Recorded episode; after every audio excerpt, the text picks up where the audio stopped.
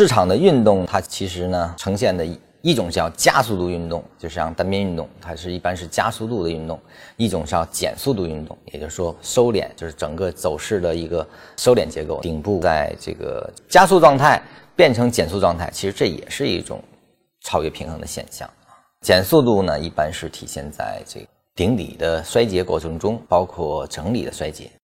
那么这一段呢是幺八四九以来的一个运动。我们来这儿为什么说这个地方会开启一波很大的走势？一个呢是跟前面的整理的复杂程度和它的运动相关性，就是它的这个整理的时间以及这个板块准备情况都有综合考虑的。但我们从市场超越平衡角度来看呢，它这几波的运动你会发现啊。根据它的走势相似度，我们其实可以划分成一段、两段、三段，后面还有四段，一共会发生这种四段的一种运动。它们基本都是 M 型的。那你观察这 M 型的运动，你会发现它们的振幅和时间都是在减弱中。所以说，当它突破的时候，这个地方突破的时候，我说这标准的是一个打破平衡的地方，